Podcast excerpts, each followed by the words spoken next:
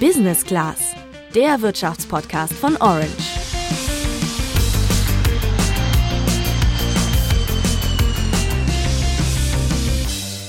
Selten stand ein Geschäft so krass in der Kritik wie das der UEFA.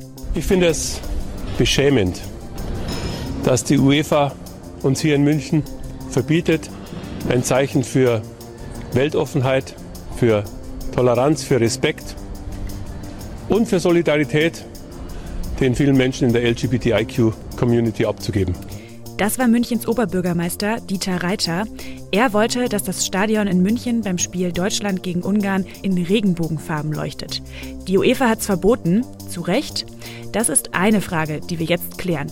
Ja, und dabei schreibt sich die UEFA eigentlich so tolle Ziele wie Menschenrechte und Toleranz auf die Fahne. Kritik gibt es aber auch an der Wahl der Sponsoren für die EM. Zu den Hauptsponsoren gehören nämlich Unternehmen aus China, Russland und Katar. In diesen Ländern werden teilweise Menschenrechte verletzt, weswegen wir uns gefragt haben, stellt die UEFA hier Gewinne über ihre soziale Verantwortung? Bei den Summen, die, die jetzt hier auch für die Sponsoring-Pakete gezahlt werden, äh, ist es jetzt, glaube ich, vermessen zu sagen, dass die UEFA hier als ja, Verein oder eine äh, gemeinnützige Organisation auftritt, auch wenn sie das vielleicht äh, faktisch her sind. Aber sie haben äh, hier tatsächlich agieren eher wie ein Unternehmen, das natürlich hier versucht, die Umsätze eher zu maximieren und da auch das Bestmögliche rauszuholen für sich selbst. Wie das Geschäft der UEFA funktioniert, was es mit der Wahl der Sponsoren auf sich hat und warum du trotz all der Kritik noch mit gutem Gewissen Fußball schauen kannst, das klären wir in dieser Podcast-Folge. Ich bin Tabea. Und ich bin Luca. Luca, du bist ja Fußballfan. Wie intensiv hast du die Spiele der EM denn bisher verfolgt? Also die Deutschlandspiele und die von England schon sehr intensiv. Für mich ist das auch einfach ein cooles Event und ich bin natürlich besonders gespannt aufs Achtelfinale nächste Woche. Wie ist es denn bei dir? Ja, ich muss zugeben, dass dieses Jahr die EM irgendwie noch komplett an mir vorbeigegangen ist. Wahrscheinlich bin ich jemand, der dann erst irgendwo beim Viertelfinale einsteigt. Auch wenn ich das natürlich überhaupt nicht nachvollziehen kann, bist du da, glaube ich, nicht die Einzige. Die Einschaltquoten bei dieser EM sind ja auch einfach deutlich niedriger als 2016 in Frankreich. Das Eröffnungsspiel Türkei gegen Italien haben in der ARD dieses Jahr nur 9,8 Millionen Menschen gesehen und bei der EM 2016 waren es noch 15 Millionen.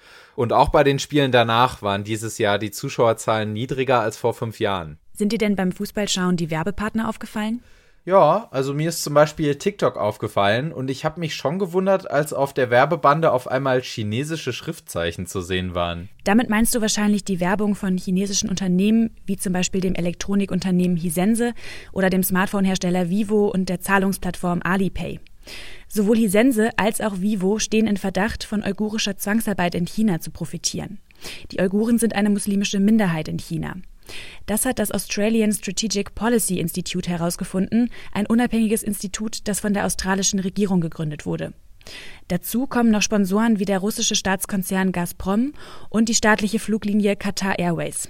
Beide aus Ländern, die es mit den Menschenrechten nicht so ganz genau nehmen. Bevor wir uns die Diskussion um die Sponsoren gleich genauer anschauen, klären wir aber erstmal, was die UEFA eigentlich macht und wofür sie steht. Oder sollte ich besser sagen, wofür sie stehen will. Die UEFA ist die Union of European Football Association, das heißt kurz der Europäische Fußball-Dachverband, und organisiert neben der Europameisterschaft auch andere Wettbewerbe, zum Beispiel die Champions League oder die Europa League. Übrigens sagt die UEFA selber auf ihrer Webseite zu ihren Werten, dass sie den Fußball fördert im Geiste des Friedens, der Verständigung und des Fairplays und ohne Diskriminierung. Also ganz schön viele und tolle Werte, die sie da nennt. Sie sagt aber auch, dass sie eine politisch und religiös neutrale Organisation ist. Genau das hat die UEFA ja auch als Grund angeführt, als sie den Antrag der Stadt München abgelehnt hat. Die wollte die Außenbeleuchtung des Münchner Stadions beim Spiel gegen Ungarn auf Regenbogenfarben einstellen, um ein Zeichen für Toleranz zu setzen. Kürzlich hat nämlich Ungarn ein Gesetz verabschiedet, das homo- und transsexuelle Menschen diskriminiert und Jugendlichen die Aufklärung über Homo- und Transsexualität in der Schule verweigert.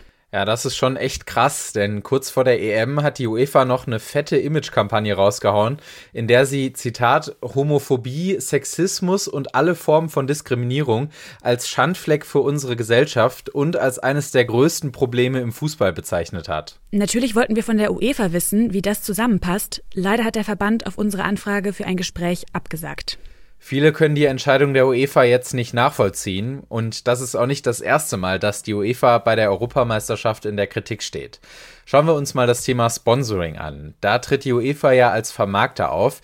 Das heißt, sie verkauft die Plätze auf den Werbebanden am Spielfeldrand, auf den Logotafeln, die du bei Interviews hinter den Spielern oder Trainern siehst und die Slots für die Werbespots zu Beginn, in der Pause und zum Ende jeder Übertragung. Krass. Dieses Geld kassiert also alles die UEFA. Und ist das alles oder kommt da noch etwas dazu? Das sind schon riesige Beträge. Vom Zahlungsdienstleister Alipay aus China soll die UEFA mehr als 200 Millionen Euro kriegen, wenn auch über einen Zeitraum von acht Jahren. Noch mehr kassiert die UEFA für den Verkauf der TV-Rechte. Allein die deutschen Sender ARD und ZDF sollen für diese EM rund 150 Millionen Euro bezahlt haben. Aber bleiben wir erstmal bei den Sponsoring-Einnahmen. Die sind immerhin die zweitgrößte Einnahmequelle bei so einem Event. Wie die UEFA bei der Wahl der Sponsoren vorgeht, das erklärt Sportmarketing-Experte Stefan Walzel von der Sporthochschule Köln. Also die Wahl der Sponsoren äh, ist eine ausschließlich wirtschaftliche Entscheidung aus meiner Sicht.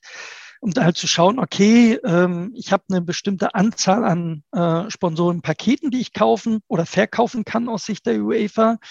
Und ich gucke mir halt jetzt an, okay, welche Unternehmen sind da, die bereit sind, sozusagen den höchsten Preis dafür zu bezahlen.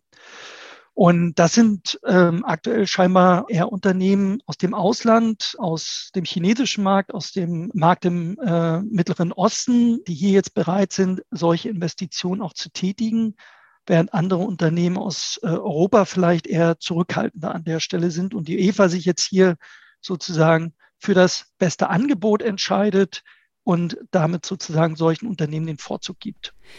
Die UEFA will also durch das Sponsoring möglichst viel Geld einnehmen. Man muss aber beachten, dass die UEFA das Geld nicht einfach für sich behält. Nur ein Teil der Einnahmen bleiben bei der UEFA zur Kostendeckung für das Turnier. Der größte Teil wird an die teilnehmenden Nationalverbände, also auch an den Deutschen Fußballbund, ausgezahlt. Die Teilnehmer bekommen eine feste Summe beim Antritt des Turniers und dann zusätzliche Preisgelder, je nachdem, wie erfolgreich sie bei dem Turnier abschneiden. Schauen wir uns das mal kurz genauer an. Für den Antritt bekommt jedes Team schon 9,25 Millionen Euro von der UEFA. Für den Sieg in der Gruppenphase gibt es zum Beispiel nochmal eine Million obendrauf und das wird mit jeder Stufe in der K.O.-Phase nochmal mehr. Der Europameister bekommt sogar nochmal 8 Millionen Euro dazu. Genau. Insgesamt vergibt die UEFA bei der EM 331 Millionen Euro an die Nationalverbände. Und irgendwo muss dieses Geld ja herkommen. Aber muss das ausgerechnet von Unternehmen aus autoritären Staaten kommen? In Europa gäbe es doch sicher auch genug große und zahlungskräftige Sponsoren. Dazu nochmal Experte Stefan Walzel eine grundsätzliche Entwicklung und Problematik, auch vor die die UEFA gestellt wird, ist eigentlich, dass sie eine Vielzahl von Wettbewerben haben, die sie einzeln vermarkten. Also da kommt die Europameisterschaft äh, gerade dazu, da kommt die äh, Champions League hinzu, da kommt die Europa League dazu. Das heißt, diese Wettbewerbe werden im Prinzip relativ autark vermarktet und die Erlöse, die man dort erzielen will, die äh, sind mittlerweile oder haben mittlerweile Dimensionen erreicht, wo es um mehrere Millionen geht. Und das ist natürlich nicht erstmal nicht für jedes Unternehmen so ohne weiteres leistbar. Also, die UEFA hat in den vergangenen Jahren das Geschäft mit dem europäischen Fußball immer größer gemacht. Vereinswettbewerbe wie die Champions League oder die Europa League wurden massiv aufgebläht. Immer mehr Mannschaften und immer mehr Gruppenspiele für immer höhere TV- und Sponsoring-Erlöse. Mit der Conference Liga ist gerade noch ein dritter europäischer Clubwettbewerb entstanden. Für so viele Spiele muss man erstmal Sponsoren finden. Doch es gibt noch ein anderes, vielleicht viel heikleres Problem. Dann kommt die Situation noch hinzu, dass, glaube ich, einige Unternehmen momentan sehr zurückhaltend sind, auch bei solchen Großevents sich als Sponsor zu engagieren, weil es natürlich auch in der Vergangenheit sehr, sehr viel und aktuell auch sehr, sehr viel Kritik gibt. Das heißt, nicht jeder Sponsor sieht das unbedingt als ein lukratives Investment an bei so einer Europameisterschaft. Und das ist sozusagen eine, ja, eine Entwicklung über die letzten Jahre durch die immer teurer werdenden Rechte, dass man hier auch immer zunehmend Probleme hat, auch eine ausreichende Anzahl von Unternehmen äh, zu finden für solche Events und deswegen auch hier zunehmend auch auf Sponsoren aus anderen Märkten angewiesen ist. Da ist es wieder, das Imageproblem. Chinesische Unternehmen scheint das aber wenig zu stören. Für sie ist die EM offenbar ein ziemlich lukratives Investment. Einmal, weil Fußball in China sehr beliebt ist und auch, weil die Unternehmen zeigen können, hey, wir sind ein Weltkonzern und spielen bei den großen Weltsportevents mit. Dabei geht es natürlich auch um Ansehen, vor allem für die Unternehmen aus China. Genau, Stefan Walzel hat mir nämlich auch erklärt, dass es zu sogenannten negativen Co-Branding-Effekten kommen kann. Also, dass ein Sponsor sagt, er will nicht mit einem bestimmten Unternehmen auf der gleichen Plattform abgebildet sein, weil es nicht die gleichen Werte vertritt. Das könnte langfristig negative Folgen sowohl für die Auswahl an Sponsoren haben, als auch auf die Preise von Sponsoring-Paketen. Gerade bei dieser EM ist jetzt schon so einiges passiert, wo ich mich auch als Zuschauer gefragt habe, wie groß eigentlich meine Verantwortung ist. Wenn ich den Fernseher anschalte, unterstütze ich ja irgendwo auch die UEFA. Wenn ich jetzt aber nicht mit der UEFA übereinstimme, müsste ich da nicht eigentlich konsequent die Spiele boykottieren? Ja klar, die ZuschauerInnen spielen auf jeden Fall eine wichtige Rolle. Aber sie grundsätzlich zu verurteilen, würde auf jeden Fall zu weit führen. Das sagt auch Yvonne Thorhauer, Professorin für Wirtschaftsethik an der Arcades Hochschule in Bad Homburg und an der Uni Frankfurt am Main. Nun äh, hat aber der Fußball ja so eine starke Wirkung, dass es schwierig ist zu sagen, na ja, wenn du damit nicht einverstanden bist, dann schaltest du einfach nicht den Fernseher ein. Denn der Konsument in dem Moment, ob ich jetzt den Fernseher einschalte oder nicht, wird daran nicht viel ändern. Das heißt, ich muss eben auch, wenn ich über die, die Verantwortung des Konsumenten spreche, auch immer daran denken, wie viel Macht hat er überhaupt, irgendetwas zu bewegen. Wichtig ist es auf jeden Fall, dass der Konsument das Bewusstsein dafür hat, dass da irgendetwas nicht richtig ist. Und dann wäre es sinnvoll, beispielsweise Proteste zu organisieren oder auch Kommentare schreiben in den sozialen Medien, Beiträge von der UEFA kommentieren. Also ich denke mir schon, sowas äh, in der, in der Menge kann das auch einiges ausmachen. Ich halte das für sehr wichtig, dass da auch die Zuschauer ihre Rolle ernst nehmen. In den sozialen Medien tut sich da ja auch schon einiges. Ich habe, glaube ich, in den letzten Tagen so viel Unverständnis für die UEFA wie noch nie gelesen und vor allem die Forderung, dass sich die UEFA endlich an ihre eigenen Werte halten soll. Auch Yvonne Thorhauer denkt, dass die UEFA eigentlich ein Vorbild sein sollte. Ich sehe die Vorbildfunktion durchaus gegeben, zumal Fußball ja auch wirklich etwas ist wie Sport generell, was Kulturen verbindet. Und damit geht immer eine gewisse Verantwortung einher. Und ähm, fände es wichtig, wenn die UEFA eben hier ein stärkeres Vorbild wäre, ein, ein, ein besseres Sinnbild für die Übernahme von Verantwortung. Letztlich muss die UEFA selbst schauen, wie sie ihre Probleme löst. Wir messen sie ja nicht an irgendwelchen fremden Maßstäben und wir bringen auch nichts Externes in, in die UEFA hinein, sondern es sind ihre eigenen Maßstäbe und an denen messen wir sie ganz einfach. Zum Glück gibt es auch Fußballvereine, die zeigen, dass es auch anders geht, die sich sehr genau überlegen, mit welchen Sponsoren sie zusammenarbeiten. Einer davon ist der FC St. Pauli Hamburg. Zu seiner Eigenmarke gehören ganz klar Werte wie Antirassismus und Toleranz. Wie der Verein das im Bereich Sponsoring vereinbart, erklärt Bernd von Geldern, der als Geschäftsführer bei dem Kultclub den Vertrieb leitet. Zielsetzung des FC St. Pauli ist mindestens zweite Fußball-Bundesliga zu spielen.